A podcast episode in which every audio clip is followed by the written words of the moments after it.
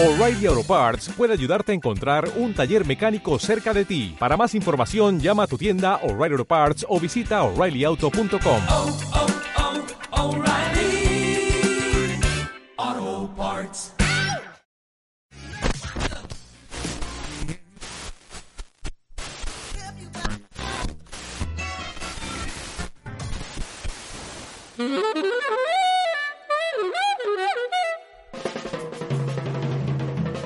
Rayuela. Julio Cortázar. Leído por Janet Hernández Colín. Blog literario. Audiocultura. Capítulo 1 ¿Encontraría a la maga? Tantas veces me había bastado asomarme, viniendo por la Rue du Seine, al arco que da al Cue de Conti. Y apenas la luz de ceniza y olivo que flota sobre el río me dejaba distinguir las formas. Ya su silueta delgada se inscribía en el Pont des Arts, a veces andando de un lado a otro, a veces detenida en el pretil de hierro, inclinada sobre el agua.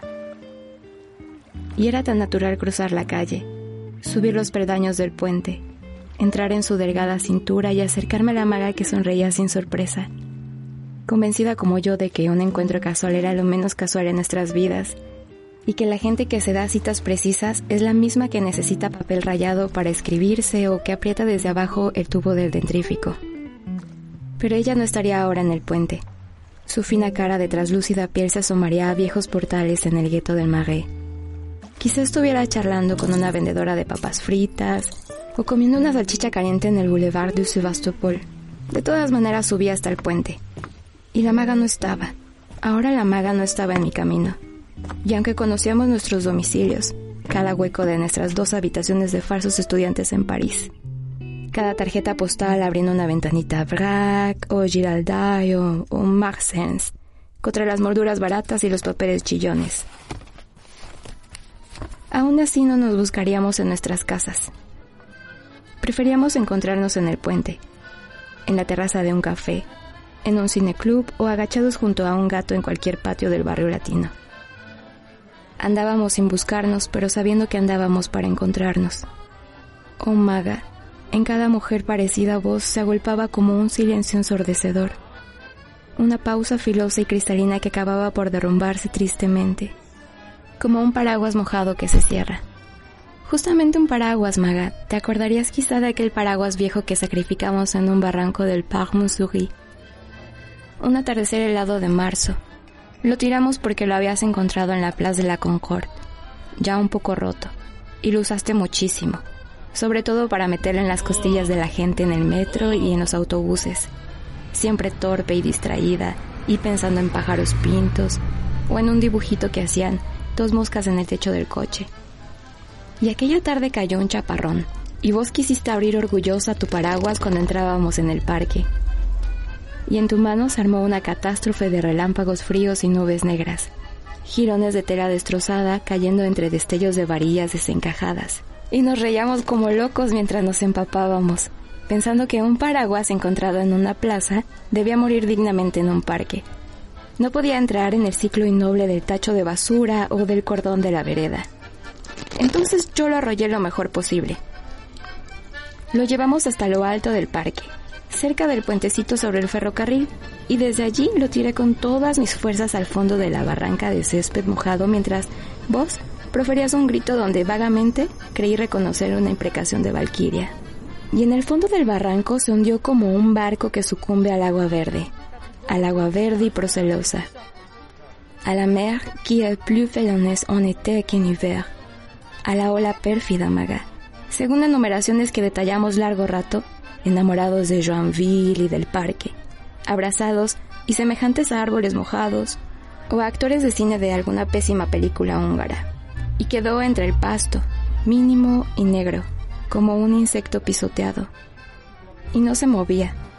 Ninguno de sus resortes se estiraba como antes. Terminado. Se acabó. Oh, maga, y no estábamos contentos. ¿Qué venía yo a hacer al Pont des Arts? Me parece que ese jueves de diciembre tenía pensado cruzar a la orilla derecha y beber vino en el cafecito de la Rue de Lombard, donde Madame Leonie me mira la palma de la mano y me anuncia viajes y sorpresas. Nunca te llevé a que Madame Leonie te mirara la palma de la mano. A lo mejor tuve miedo de que leyera en tu mano alguna verdad sobre mí, porque fuiste siempre un espejo terrible, una espantosa máquina de repeticiones. Y lo que llamamos amarnos fue quizá que yo estaba de pie delante de vos, con una flor amarilla en la mano, y vos sostenías dos velas verdes y el tiempo soplaba contra nuestras caras, una lenta lluvia de renuncias y despedidas y tickets de metro. De manera que nunca te llevé a que Madame Leonie, Maga y... sé porque me lo dijiste, que a vos no te gustaba que yo te viese entrar en la pequeña librería de la Rue de Bernuy, donde un anciano agobiado hace miles de fichas y sabe todo lo que puede saberse sobre historiografía. Ibas allí a jugar con un gato. Y el viejo te dejaba entrar y no te hacía preguntas, contento de que a veces le alcanzaras algún libro de los estantes más altos, y te calentabas en estufa de gran caño negro, y no te gustaba que yo supiera que ibas a ponerte al lado de esa estufa. Pero todo esto había que decirlo en su momento, solo que era difícil precisar el momento de una cosa, y a una hora, acodado en el puente, viendo pasar una pinaza color borrabino, hermosísima como una gran cucaracha reluciente de limpieza, con una mujer de delantal blanco que colgaba ropa en un alambre de la proa mirando sus ventanillas pintadas de verde con cortinas Hansel y Gretel. A una hora, Maga me preguntaba si este rodeo tenía sentido, ya que para llegar a la Rue de Lombard me hubiera convenido más cruzar el Pont Saint-Michel y el Pont au. Pero si hubieras estado ahí esa noche como tantas otras veces, yo habría sabido que el rodeo tenía un sentido. Y ahora, en cambio, envilecía mi fracaso llamándolo rodeo. Era cuestión, después de subirme el cuello de la canadiense, de seguir por los muelles hasta entrar en esa zona de grandes tiendas que se acaba en el Châtelet, pasar bajo la sombra violeta de la Tour Saint-Jacques y subir por mi calle pensando en que no te había encontrado y en Madame Leonie.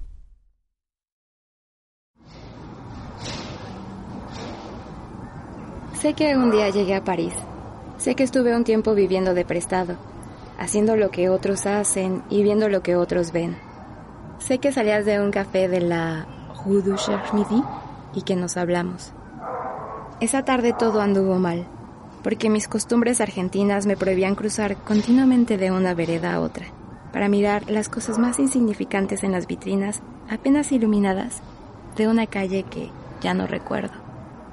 Entonces te seguía de mala gana, encontrándote petulante y malcriada hasta que te cansaste de no estar cansada y nos metimos en un café del Bullmich y de golpe, entre dos medialunas, me contaste un gran pedazo de tu vida. ¿Cómo podía yo sospechar que aquello que parecía tan mentira era verdadero? Un figari con violetas de anochecer, con caras lívidas, con hambre y golpes en los rincones. Más tarde te creí. Más tarde hubo razones, Hubo Madame Leonie que mirándome la palma de la mano que había dormido en tus senos me repitió casi tus mismas palabras. Ella sufre en alguna parte, siempre ha sufrido.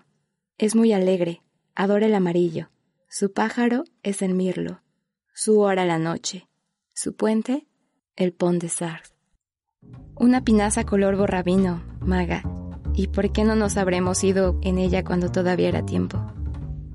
Y mira que apenas nos conocíamos y ya la vida urdía lo necesario para desencontrarnos minuciosamente. Como no sabías disimular, me di cuenta enseguida de que para verte como yo quería, era necesario empezar por cerrar los ojos. Con un enorme esfuerzo, reuniendo imágenes auxiliares, pensando en olores y caras, conseguí extraer de la nada un par de zapatos marrones que había usado en Olavarría en 1940. Tenían tacos de goma, suelas muy finas, y cuando llovía me entraba el agua hasta el alma. Con ese par de zapatos en la mano del recuerdo, el resto venía solo. La cara de Doña Manuela, por ejemplo, o el poeta Ernesto Morroni. Pero los rechazaba porque el juego consistía en recobrar tan solo lo insignificante, lo inostentoso, lo perecido. temblando de no ser capaz de acordarme, atacado por la polilla que propone la prórroga, imbécil a fuerza de besar el tiempo, terminaba por ver al lado de los zapatos una latita de té sol que mi madre me había dado en Buenos Aires. Y la cucharita para el té, cuchara ratonera, donde las lauchitas negras se quemaban vivas en la taza de agua lanzando burbujas chirriantes. Convencido de que el recuerdo lo guarda todo y no solamente a las albertinas y a las grandes efemérides del corazón y los riñones, me obstinaba en reconstruir el contenido de mi mesa de trabajo en Floresta, la cara de una muchacha irrecordable llamada Grekepten. La cantidad de plumas cucharita que había en mi caja de útiles de quinto grado y acababa temblando de tal manera y desesperándome porque nunca he podido acordarme de esas plumas cucharita. Sé que estaban en la caja de útiles, en un compartimento especial, pero no me acuerdo de cuántas eran, ni puedo precisar el momento justo en que debieron ser dos o seis. Hasta que la maga, besándome y echándome en la cara el humo del cigarrillo y su aliento caliente, me recobraba y nos reíamos. Empezábamos a andar de nuevo entre los montones de basura en busca de los del club. Ya para entonces me había dado cuenta de que buscar era mi signo, emblema de los que salen de noche sin propósito fijo razón de los matadores de brújulas. Con la maga hablábamos de patafísica hasta cansarnos, porque a ella también le ocurría, y nuestro encuentro era eso y tantas cosas oscuras como el fósforo, caer de continuo en las excepciones, verse metida en casillas que no eran las de la gente. Y esto sin despreciar a nadie, sin creernos maldodores, en liquidación, ni melmots privilegiadamente errantes. No me parece que la luciérnaga extraiga mayor suficiencia del hecho incontrovertible de que es una de las maravillas más fenomenales de este circo, y sin embargo, basta suponerle una conciencia para comprender que cada vez que se encandila a la barriguita el bicho de luz, debe sentir como una cosquilla de privilegio. De la misma manera a la maga le encantaban los líos inverosímiles en que andaba metida siempre por causa del fracaso de las leyes de su vida. Era de las que rompen los puentes con solo cruzarlos, o se acuerdan llorando a gritos de haber visto en una vitrina el décimo de lotería que acaba de ganar cinco millones. Por mi parte, ya me había acostumbrado a que me pasaran cosas modestamente excepcionales, y no encontraba demasiado horrible que al entrar en un cuarto a oscuras para recoger un álbum de discos, sintiera bullir en la palma de la mano el cuerpo vivo de un cien pies gigante que había elegido dormir en el lomo del álbum. Eso y encontrar grandes pelusas grises o verdes dentro de un paquete de cigarrillos, u oír el silbato de una locomotora exactamente en el momento y el tono necesarios para incorporarse ex oficio a un pasaje de una sinfonía de Ludwig van, o entrar a una pisotière de la Rue de Médicis y ver a un hombre que orinaba aplicadamente hasta el momento en que, apartándose de su compartimiento, giraba hacia mí y me mostraba sosteniéndolo en la palma de la mano, como un objeto litúrgico y precioso, un miembro de dimensiones y colores increíbles, y en el mismo instante darme cuenta de que ese hombre era exactamente igual a otro, aunque no era el otro, que 24 horas antes, en la Salle de Géographie, había disertado sobre tótems y tabús, y había mostrado al público sosteniéndolos preciosamente en la palma de la mano, bastoncillos de marfil, plumas de pájaro lira, monedas rituales, fósiles mágicos, estrellas de mar, pescados secos, fotografías de concubinas reales, ofrendas de cazadores, enormes escarabajos embalsamados que hacían temblar de asustada delicia a las infaltables señoras. En fin, no es fácil hablar de la maga que a esta hora anda seguramente por Belleville o Ponton, mirando aplicadamente el suelo hasta encontrar un pedazo de género rojo. Si no lo encuentra, seguirá así toda la noche, revolverá en los tachos de basura, los ojos vidriosos, convencida de que algo horrible le va a ocurrir si no encuentra esa prenda de rescate, la señal del perdón o del aplazamiento. Sé lo que es eso también porque obedezco a estas señales. También hay veces en que me toca encontrar trapo rojo. Desde la infancia apenas se me cae algo al suelo, tengo que levantarlo, sea lo que sea. porque si no lo hago, va a ocurrir una desgracia. No a mí, sino a alguien a quien amo y cuyo nombre empieza con la inicial del objeto caído. Lo peor es que nada puede contenerme cuando algo se me cae al suelo, ni tampoco vale que lo levante otro porque el maleficio obraría igual. He pasado muchas veces por loco a causa de esto, y la verdad es que estoy loco cuando lo hago. Cuando me precipito a juntar un lápiz o un trocito de papel que se me han ido de la mano, como la noche del terrón de azúcar en el restaurante de La Rue Escrit. Un restaurante bacán con montones de gerentes, putas de zorros plateados y matrimonios bien organizados. Estábamos con Ronald y Etienne, y a mí se me cayó un terrón de azúcar que fue a parar abajo de una mesa bastante lejos de la nuestra. Lo primero que me llamó la atención fue la forma en que el terrón se había alejado, porque en general los terrones de azúcar se plantan apenas tocan el suelo por razones paralelepípedas evidentes. Pero ese se conducía como si fuera una bola de naftalina, la cual aumentó mi aprensión, y llegué a creer que realmente me lo habían arrancado de la mano. Ronald me conoce. Miró hacia donde había ido a parar el terrón y empezó a reír. Eso me dio todavía más miedo, mezclado con rabia. Un mozo se acercó pensando que se me había caído algo precioso, una Parker o una dentadura postiza, y en realidad lo único que hacía era molestarme. Entonces sin pedir permiso me tiré al suelo y empecé a buscar el terrón entre los zapatos de la gente que estaba llena de curiosidad, creyendo, y con razón, que se trataba de algo importante. En la mesa había una gorda pelirroja, otra menos gorda pero igualmente putona, y dos gerentes o algo así. Lo primero que hice fue darme cuenta de que el terrón no estaba a la vista, y eso que lo había visto saltar hasta los zapatos, que se movían inquietos como gallinas. Para peor el piso tenía alfombra, y aunque estaba asquerosa de usada, el terrón se había escondido entre los pelos y no podía encontrarlo. El mozo se tiró del otro lado de la mesa, y ya éramos dos cuadrúpedos moviéndonos entre los zapatos gallina que allá arriba empezaban a cacarear como locas.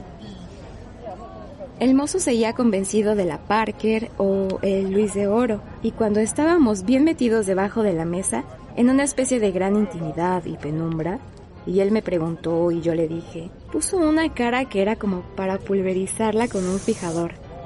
Pero yo no tenía ganas de reír. El miedo me hacía una doble llave en la boca del estómago y al final me dio una verdadera desesperación. El mozo se había levantado furioso y empecé a agarrar los zapatos de las mujeres y a mirar si debajo del arco de la suela no estaría agazapado el azúcar. Y las gallinas cacareaban. Los gallos gerentes me picoteaban el lomo. Oía las carcajadas de Ronald y Etienne mientras me movía de una mesa a otra hasta encontrar el azúcar escondido detrás de una pata segundo imperio y todo el mundo enfurecido, hasta yo con el azúcar apretado en la palma de la mano y sintiendo cómo se mezclaba con el sudor de la piel, cómo asquerosamente se deshacía en una especie de venganza pegajosa. Esa clase de episodios todos los días.